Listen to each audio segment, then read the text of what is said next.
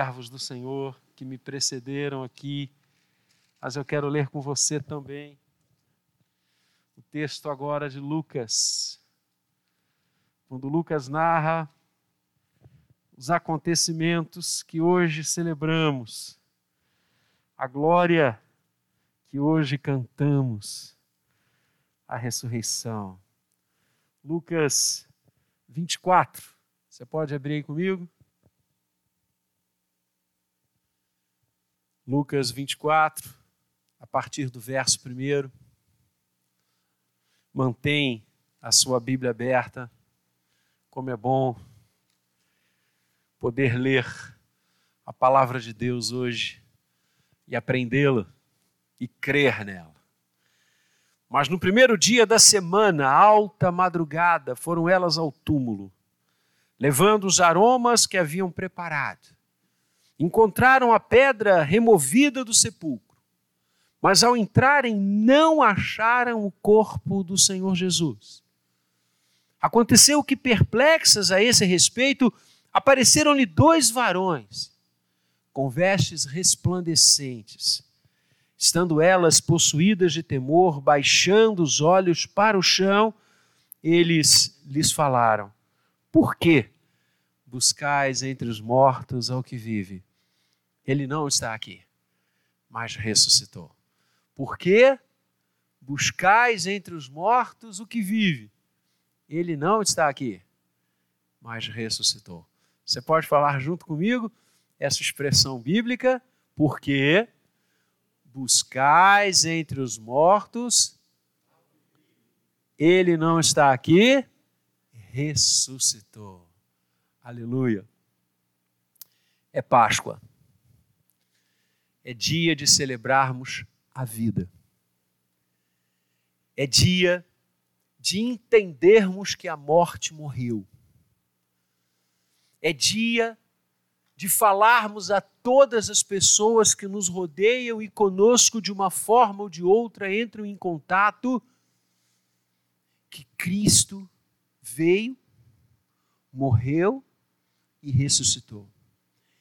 Cristo é o Senhor da nossa fé. E Ele não é apenas o Senhor da nossa fé, mas Ele é o fundamento da nossa fé. Ele é o eixo central, o eixo inicial. A fé cristã não está ancorada em qualquer outra coisa, em qualquer outra pessoa, em qualquer outro ensinamento que não seja Ele.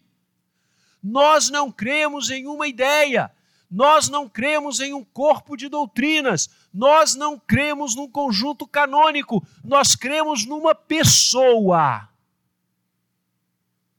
Tudo mais se deriva disto. Ele é a rocha, é a cabeça da igreja, nele tudo subsiste. Nós cremos nele. A nossa vida está nele. E naquela manhã, madrugada do primeiro dia da semana, algumas mulheres foram ao túmulo, onde haviam posto o Senhor. Logo após ter expirado na cruz do Calvário os acontecimentos da sexta, que nós, vivamente pela graça de Deus, compartilhamos com a igreja na última sexta-feira nas ministrações que o Senhor realizou na cruz.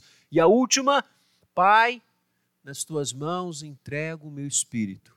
E tendo dito, tendo dito isto, expirou, morreu. Colocaram-no no sepulcro. E na madrugada do primeiro dia da semana foram elas lá. Levavam aromas, como bem destacou o reverendo Maurício, para perpetuar um pouco mais o cheiro da vida, porque o cheiro da morte tornar-se-ia intenso. Não sabiam elas que a morte nem mais cheiro tinha, porque simplesmente ela morrera. Cristo, com a sua ressurreição, mata a morte, aniquila a morte. Lá foram elas e viram a pedra removida. Já se estupefaram ali. Mas como? Quem fez isto? Eram necessárias algumas pessoas. Entraram no sepulcro, mas não acharam o corpo do Senhor. Elas foram buscar um corpo e não o acharam. A ressurreição, amados, ela conjuga-se com outros dois eventos apiciais de Cristo Jesus. Aquele que ressuscitou for aquele que morrera, e aquele que morrera for aquele que nascera em Belém. O primeiro evento envolvendo a pessoa de Jesus é o seu nascimento. Naquela noite linda, aprazível, porque os pastores estavam no campo cuidando dos seus rebanhos, se fosse noite cerrada, nuvens espessas, jamais eles estariam com seus rebanhos no campo. Um casal sai de Nazaré, ela gestante, já às portas de ter o seu filho, chegam em Belém de Judá. E ali cumprem-se os dias. E não havia lugar para eles na cidade. Ninguém abriu as portas de sua casa, por mais simples que esta casa fosse, por mais choupana que ela se travestisse, ninguém ofertou espaço para uma gestante dar com razoável segurança e conforto a luz ao seu filho. E eles tiveram que ir para o campo. E ali, em uma manjedoura, lugar simples, desprovido de qualquer estética, lugar onde os animais vinham se alimentar, lugar onde pessoas apiedadas daqueles animais que vagavam pelos campos colocavam alimento para eles. Foi este lugar que o Senhor da glória escolheu para fazer-se homem e habitar entre nós, tornando todas as expectativas do ter humano uma basófia, um balão vazio o Rei da Glória encarna-se em uma manjedoura. Ah, queridos, nós precisamos descobrir o que de fato vale a pena e o que é essencial na nossa vida. Não nos deixemos iludir. O ter, o luxo, as coisas que são proclamadas como necessárias à vida não são. O que é necessário foi o que aqueles pastores foram buscar. Os pastores também foram buscar um corpo. Um corpo pequenino, recém-nato, envolvido em panos, porque assim o exército celestial lhes avisou. Quando os céus se abriram naquela noite e a noite se transformou dia, porque a glória de Deus vazou naquela planície e eles também estupefatos. Olhem como isso vai sempre marcando, porque assim mesmo, andar com Deus é nos maravilharmos o tempo todo. E os pastores disseram: Mas o que, que está acontecendo? E o exército dos céus, que vem até eles, anjos e anjos, disseram: Não temam. Viver com Deus é bênção, viver com Deus é glória. Viver com Deus não é medo, medo é viver sem Ele. Corram, busquem o corpo de um recém-nato. Busquem o menino que acabou de nascer. E ele veio.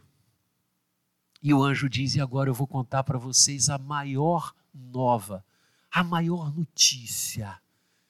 Notícia que gerará imensa alegria. Lá no grego, quando o anjo se manifesta assim aos pastores, Lucas diz que a expressão usada era uma expressão que significava uma alegria incontida, um júbilo incapaz de ser refreado. É isso que o anjo diz. Eu vou trazer a notícia que gerará em vocês uma alegria infindável.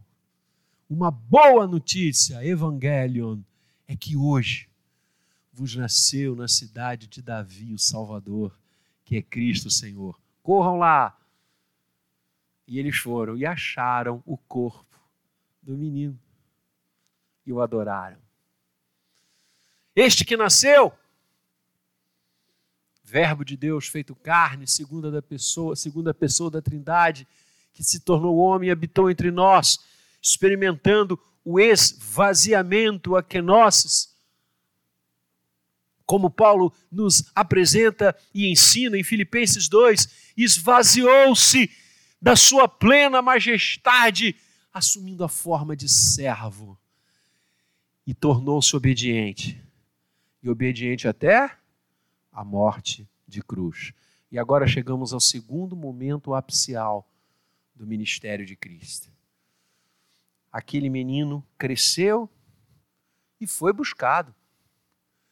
E andava pelas regiões da Galiléia, por Jerusalém, cruzava Samaria, cruzava o mar da Galiléia e as pessoas o buscavam buscavam seu corpo, sua pessoa, seu ensino, sua fala sem igual, seu coração sem igual, voltado para todos, sem exceção, até mesmo aqueles que não tinham qualquer espaço na sociedade judaica. Lá estava ele. Durante quase três anos e meio isto aconteceu. O corpo do menino transformou-se no corpo do homem, o homem perfeito, que não conheceu pecado. E se o Natal, o nascimento, é o grande gesto do amor de Deus à humanidade, a cruz é o grande gesto da redenção da humanidade. Porque o Senhor veio, aquele buscado pelos pastores lá do campo naquela noite bendita em Belém, ele veio com um propósito. Ele veio com um objetivo. Ele veio para nos salvar.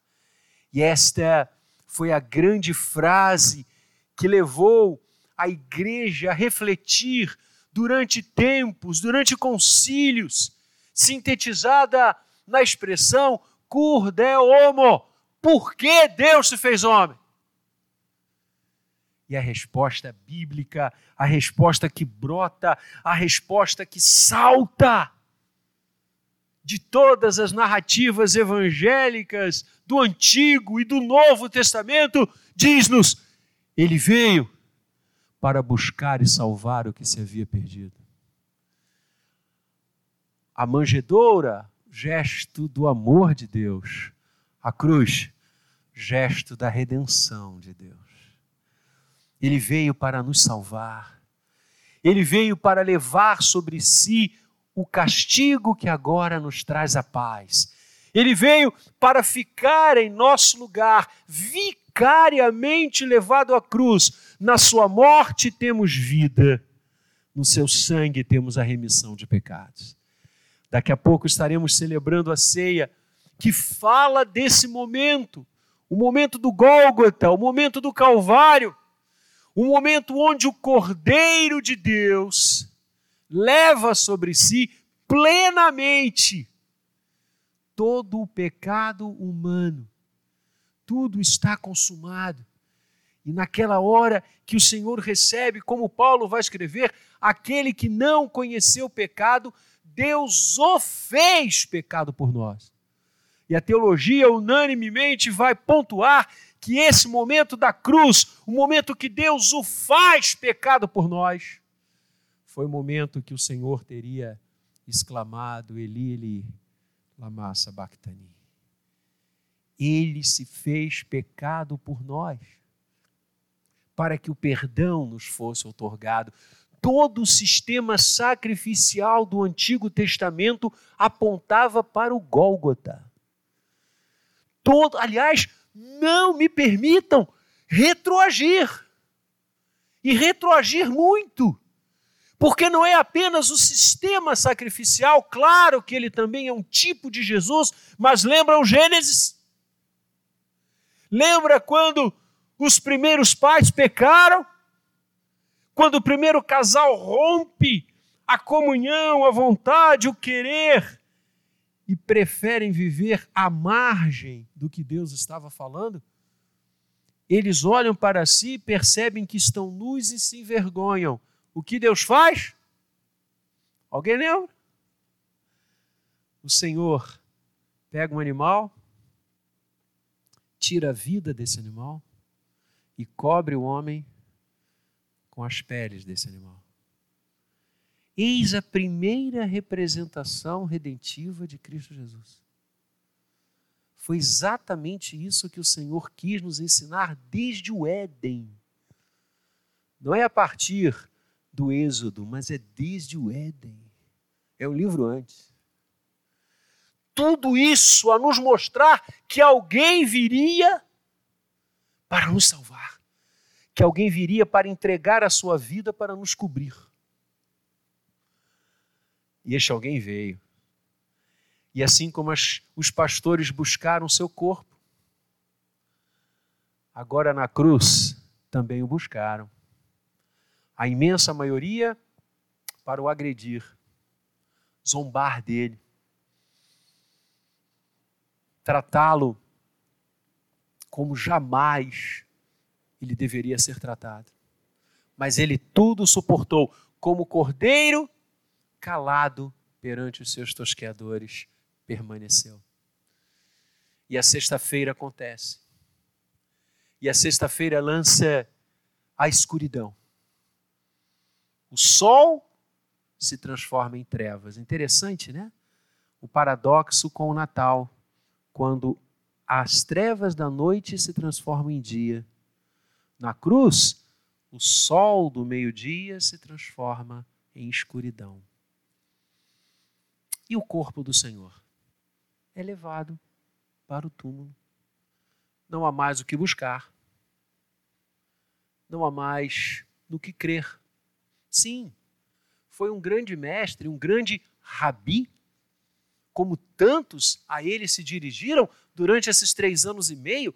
Nossa, quantos ensinamentos! Olha, os discípulos poderiam dizer: Nós vamos aqui fazer uma coletânea do que ele nos ensinou, do que ele falou, do que ele fez. Vamos contar isso para os nossos filhos. Mas acabou, acabou. Daqui a pouco virá outro mestre, virá, outro rabi, talvez não com a profundidade dele, mas que também vai nos ensinar, vai nos conduzir. Acabou, porque o corpo está na sepultura. A morte chegou, como chega para todos. Que pena. Que tristeza. É essa escuridão bem retrata como está o nosso coração. Vamos embora. Vamos voltar aos nossos afazeres, vamos voltar às nossas lides, Vamos voltar ao que fazíamos antes dele. E vamos recordar dele como uma coisa boa que nos aconteceu. Por isso, os ungüentos, os aromas que elas preparam com tanto carinho para esticar um pouco mais a doce lembrança do Senhor. Afinal, o corpo está no sepulcro. E agora chegamos ao terceiro momento apicial do ministério do nosso Senhor. Aquele que nasceu, aquele que foi à cruz por nós, é aquele que ressuscita. O túmulo estava vazio. O corpo buscado não é encontrado. Diferente do Natal, onde eles acharam, na cruz, onde eles viram, agora o túmulo vazio repousa sem o corpo do Senhor. E elas ficam atemorizadas, não acharam o corpo, perplexas. E nesse momento, tal qual a grande noite que se transformou em dia, aparecem dois varões. Suas vestes resplandecem, já mostrando que a escuridão não dará o ponto final nem a música final. Suas vestes resplandecem e eles dizem àqueles corações o versículo que queima o nosso coração. Por que buscais entre os mortos ao que vive? Ele não está aqui, mas ressuscitou. Ele está vivo. Não é junto à morte, nem olhando para a morte, que vocês o encontrarão, porque ele está vivo. E o Senhor, como tão bem destacado antes de mim aqui nesta manhã, apareceu aos seus discípulos, apareceu às suas discípulas, aquelas mulheres que foram ao túmulo, apareceu àqueles que nele creram durante um bom tempo antes de ser assunto aos céus, porque ele vive. Não é uma ficção, não é uma imagem, não é uma mensagem de otimismo, é realidade. Como ele mesmo dirá a Tomé: toque-me Estou aqui. Não sou uma imagem projetada da esperança de vocês. Eu ressuscitei para mostrar que o que aconteceu na cruz foi de fato a redenção do homem. E o que aconteceu lá na manjedoura de Belém foi a manifestação maior do amor de Deus. Ele não está aqui. Ele ressuscitou. Se a manjedoura fala do amor, se a cruz fala da redenção, o túmulo vazio fala da certeza. Da certeza de que onde ele estará, nós estaremos com ele.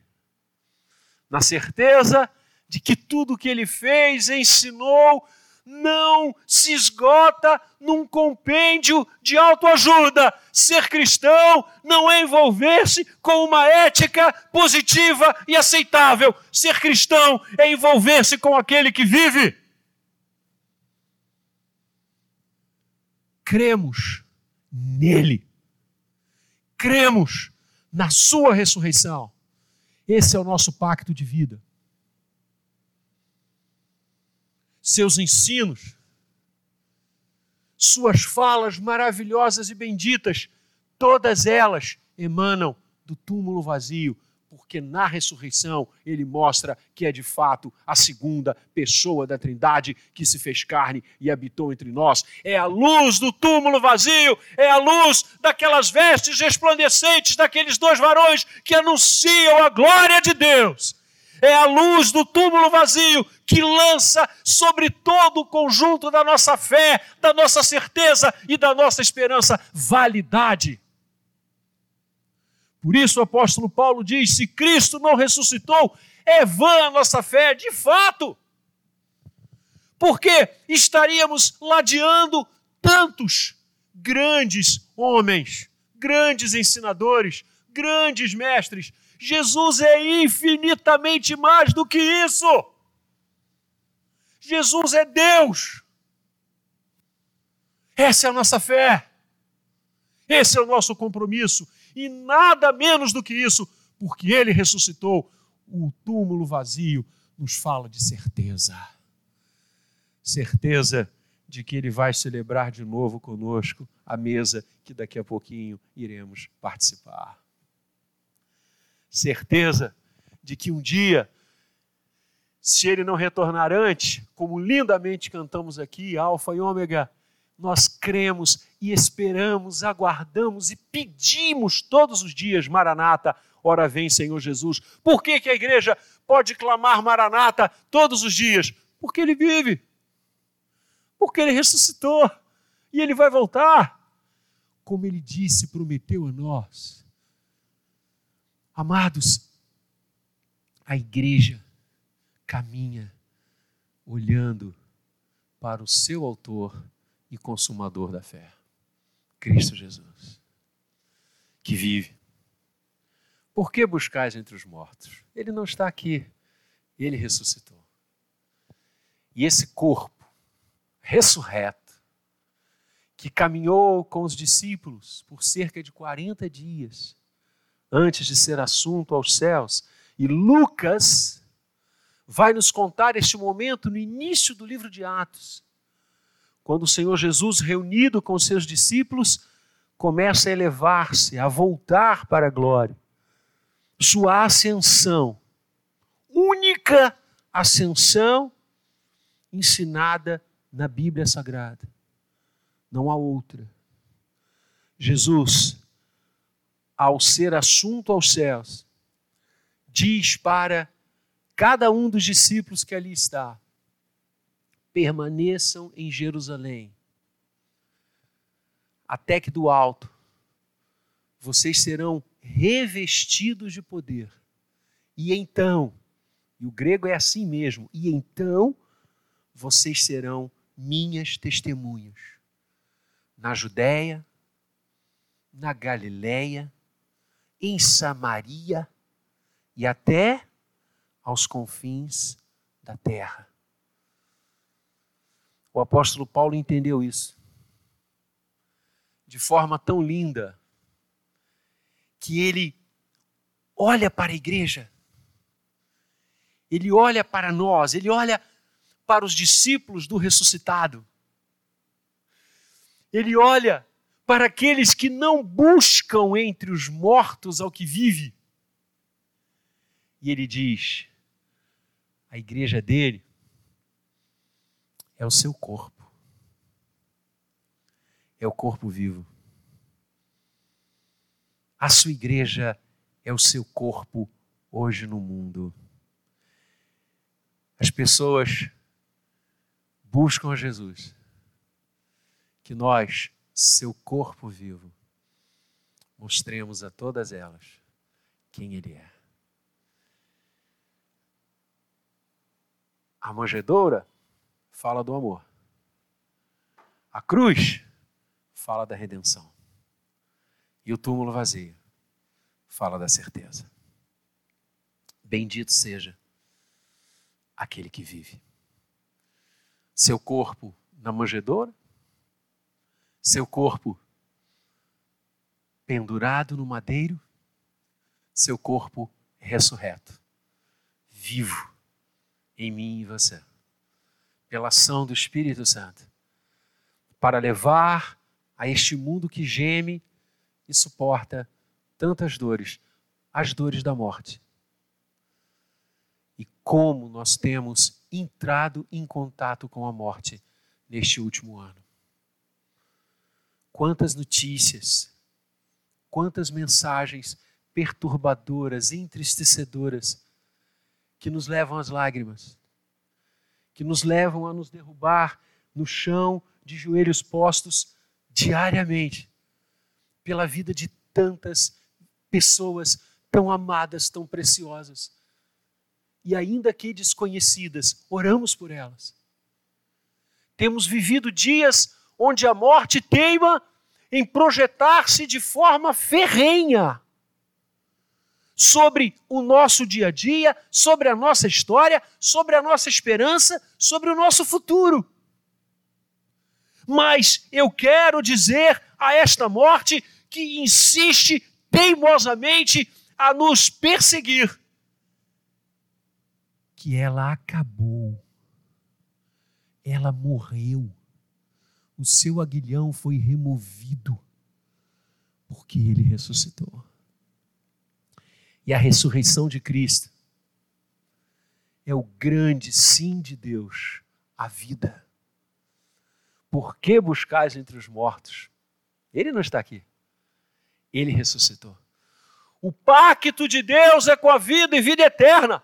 Aliás, Jesus disse isso: Eu vim para que tenham vida e a tenham em abundância. E Ele resgata esta vida e passa a nós no amanhecer daquele primeiro dia da semana que mudou a história de forma incomensurável.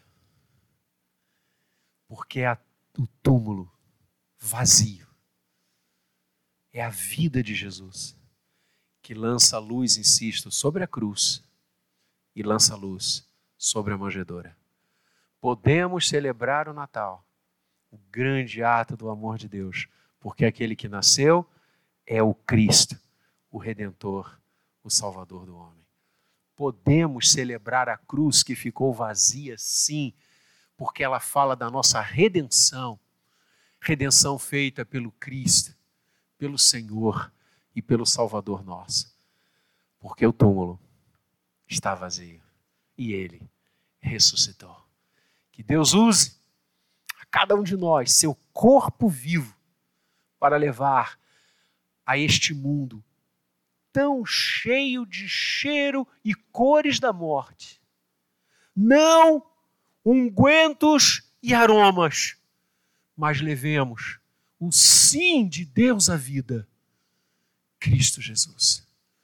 Aquele que prevalece, reina e nos ama acima de todas as coisas. Ele ressuscitou, bendito seja o nome do Senhor. Amém.